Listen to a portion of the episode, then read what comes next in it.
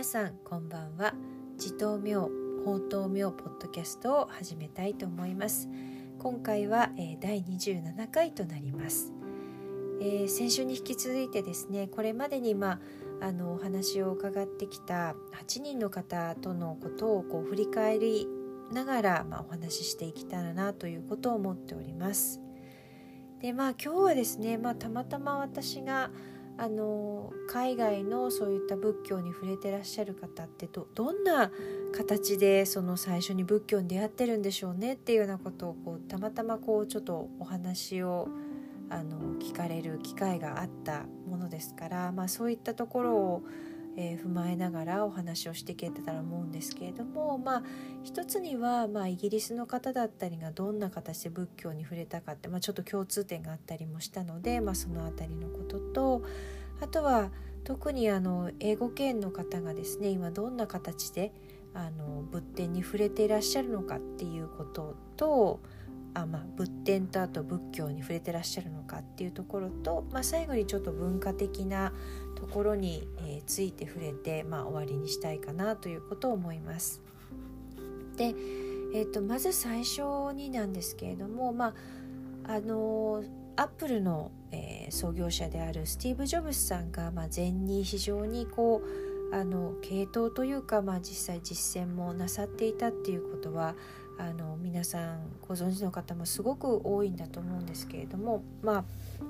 あその流れっていうのはサンフランシスコ全センターにいらした鈴木春龍老師という方が、まあ、その、えー、日系の方とかアジア系の方っていうことにとどまらずに、まあ、開かれたこう実践する仏教を教えられ始めたっていうところが、まあ、アメリカ西海岸では発祥っていうことであまあそういった形でこう仏教に触れられた方っていうのがたくさんいらっしゃるわけなんですけれども、まあ、東海岸だったりすると、まあ、鈴木大拙が、まあ、コロンビア大学で、まあ、継続した講義を行われたりした時期もありますので、まあ、そういったこう東と西の,、まあ、あの経由して、まあ、禅から入っていかれたっていう方かなり多いのかなというふうに思います。でえー、じゃあイギリスだったりはどうだったかって、まあ、今回イギリスの方もですね、まあ、アメリカ人でイギリス在住の方も含めてなんですけど、まあ、半分ぐらいの方はイギリスにいらっしゃる方のお話も伺ったんですけども、えーとまあ、この方々は実は共通してどこから始まったかというと、まあ、もちろん本で触れたりしたっていうことが終わりだった方もあるんですが、えーとロンドンにですね The Buddhist Society っていうところがありまして、まあ、その団体ですねあのそこからあの始まったっていうことをおっしゃられていました。でこの団体自体は、まあ、1900年の初め1900年代の初め頃にもともとは、まあ、あのイングランドとアイルランドの、えーまあ、仏教 Buddhist Society というものが、まあ、前身としてあってそれが1924年になってあの最高裁の判事をされていた、まあ、まあ、法律家の方ですね。その方がその仏教の原則を、えー、広めていこうということを思われて、まあ、 Buddhist Society という場を、まあ、ロンドンに開かれたっていうのが、まあ、きっかけだそうです。まあ、時代背景としては第一次世界大戦が終わってその第二次世界大戦が起きる前なんですけれども、まあ、その時にま誕生してるんですね。でここではあのイギリスはやっぱり、え、インドの旧宗主国であったっていうことがあるので、まあ、インドの仏跡についてもだいぶこうイギリスの方がま発掘されたりとか発見されたりっていうことが、え、あるようなんですけれどもまあそういった流れの中で、まあ、仏教学がイギリスの中でまあ発展していったというところがあってでこの Buddhist Society っていうところは、えー、まあそういったその非常にこう基本的な仏教ってどういうものだよっていうようなコースから始まって、えー、そこからまあさまざまな、えー、宗派に触れることができるようにっていうことで、まあ、特に特定の宗派にはかかわらずに、まあ、広くあの仏教を学ぶことができるっていうのは特色の、えー、団体のようです。ですので、まあ、私がお話を伺った中の方にも、まあ、禅についてここの、えー、コースからスタートしたよっていう方もいらっしゃいましたし他にも、まあ、いわゆるタイミャンマーだったり、まあ、スリランカなどの、まあ、上座部と言われている、えー、テーラワダの仏教に触れられた方も、えー、いらっしゃるしでまあえー、浄土真宗浄土宗もあるし、まあ、チベット仏教ももちろんあの学ぶことができるってそういう場所なんですね。でここからまあスタートされたっていう方がイギリスの方では多かったですね。で、えー、まあそのにまあこのこういったところから学び始められてじゃあそこからそこにずっととどまってる方ももちろんいらっしゃると思うんですけれどもそこからさらにこう進める時に最近どんなリソースを使ってらっしゃるのか、まあ、本以外にもですね使ってらっしゃるのかっていうところは結構皆さんあのお話もしてくださったんですけれども、えー、ウェブサイトにえー、まあ、特に初期の仏典って言われるものですね、まあ、お釈迦様が亡くなって200年後ぐらいからあのそれまで全て口伝で口頭で暗唱して伝えられていた、まあ、教えが、まあ、お経だったり、まあ、下樹と呼ばれるものになってたりするわけなんですがそういったものを、まあ、文字に起こしていった時代があるわけですね。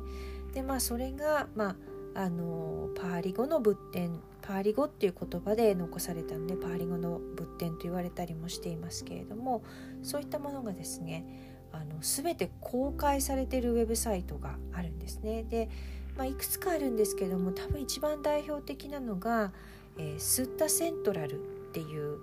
えー、ウェブサイトがあって、えーと、これはもう誰でもあのアクセスできて、まあ、当然無料のコンテンツになるんですけれども、えこれはオーストラリアの、えまあ、団体で、え特にこれを、まあ、主導的に率いていらっしゃるのは、えー、バンテス・ジャートさんという僧侶の方になられるんですけれども、まあ、その方が2005年に、えーまあ、スタートされた、えーまあ、ウェブサイトで、まあ、その最初にその文字に起こされた時のパーリ語もあれば、え、サンスクリット語だったりももちろんあったりするんですけれども、えー、まああのもともとの言葉と英語は少なくとも対応しているで英語についても複数翻訳のバージョンで、まあ、その公開が可能なようなものについては複数の英語の翻訳が出ているようなそんなサイトがあります。で、まあ、2005年からそういうものが、まあ、開かれているっていうことなので、お話伺ってると、まあ、もう直接その原点に当たって読むっていうことをされてる方が非常に多かったです。であのまあこれが必ずしもいいのか悪いのかっていうのはあるかもしれませんけれどもあのなんていうかこう先生を介さずに直接そうやって仏典に触れるっていうことを、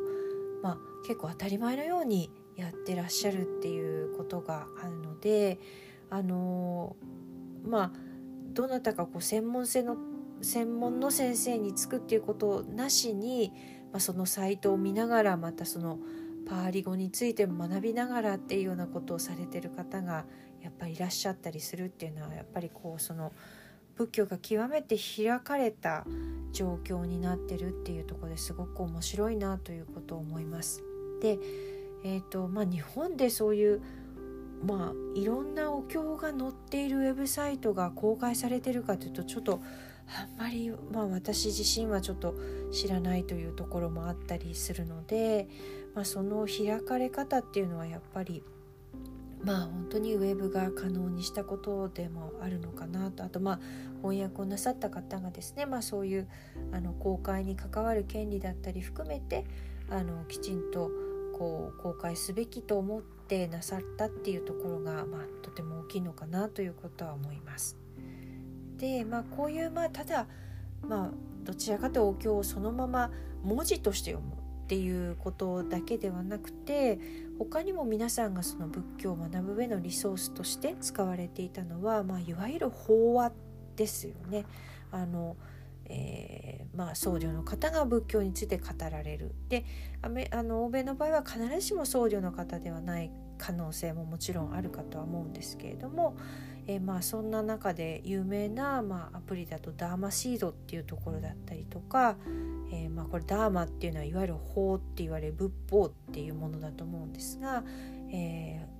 ダーマシード、えー、仏法の種っていうことでしょうかね。他にもオーディオダーマって言ってまああの法話の、まあ、オーディオですよね。あとはまあインサイトタイマーってこのインサイトタイマーはまあ法話ももちろんあるんですけれども、まあ、瞑想のアプリとしても非常に有名であのガイドの瞑想もあればただあの時間だけを測れるものでもあったりあとは他にもあの何というか一日の終わりにこうクールダウンできるような、まあ、音楽を、えー、聴けたりとか、まあ、何かこうその森の中を歩く時の音をこう流すものだったりとか旅行記に近いような感じの自然の中をこう、えー、まああるもあるところから目的地まで歩いていくところを、まあ、ナレーションしているようなものがあったりとか、まあ、そういったあの法話というか、まあ、まあ、その最後の環境的環境というかその音楽に関してはなかなか法話とは言い難いかもしれないんですけれどもかなりこう有名な先生方っていうのはこういうところでご自身のお話を公開されたりもしてるので皆さんそういうものをお使いになりながら学んでるっていうのがまああのー、結構あるなと思いました。なのでこう対面でこうリトリートだったりとかまあ、それもあの10日とかもうちょっと長い期間だったりとかそういうこうある程度まとまった期間に、まあ、あの瞑想するようなリトリートに行かれたりとかしながら、まあ、それ以外の時にはこういう、えー、まあ法話についてのアプリで、まあ、お話を聞いていたりとかあとはその実際にご自身で仏典にあたるスッタセントラルっていうようなものを使って、まあ、仏典にあたるっていうようなことをしながら皆さんこうご自身なりの実践とこうそれを、まあ、支える学びっていうものをやってらっしゃるんだなっていうのがまあ分かってきたりもしましたし、まあ、中には結構そのアメリカの特に西海岸の方とかにお話を伺ってみると、まあ、かなりの頻度で、あのー、瞑想をするコミュニティのグループがあったりするよっていうようなことも伺ったりするので、まあ、そういう形でこう実践を一緒に、まあ、実践といっても瞑想が中心になりますけれどもなるようですけども瞑想する、えー、グループが、まあ、かなりあのあるっていう、まあ、そんな環境で皆さん仏教に触れられていることが多いようですね。でえーと、私があのプログラムだったり参加オンラインですけれどもプログラムで参加して学ばせていただいた、まあ、スティーブン・バチェラーさんという方なんですけれどもそういうこう仏教の学び方、まあ、極端に瞑想だったり極端に文献主義的であったりっていうことに、まあ、そうなるとどうしても偏りがちなところになってしまうんですけれども、まあ、そうすると例えば皆さんもその日本のお寺に行ってこう僧侶の方がお経をあげられたりとかいろいろこうごまを炊いてくださったりとかそういうとこに触れているとこう自然とこうそのいろいろなあの同居をされた以外の部分の所作であったりとかいろいろなことにこう意味があるっていうふうに自然と感じてらっしゃると思うんですけど、まあ、そういうものがなくなってしまうわけですね。でそれであのそのスティーブン・バチェラーさんっていうおっしゃる方なんですけれどもまあ、そういうこう文化的なものでその文化っていうとどうしてもなんかその